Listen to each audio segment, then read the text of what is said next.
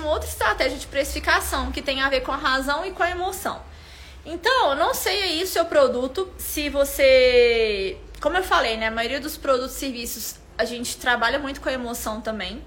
Mas eu não sei, é, digamos assim, em qual é, caixinha você se encontra. Se você vende seu produto de forma racional ou de forma emocional.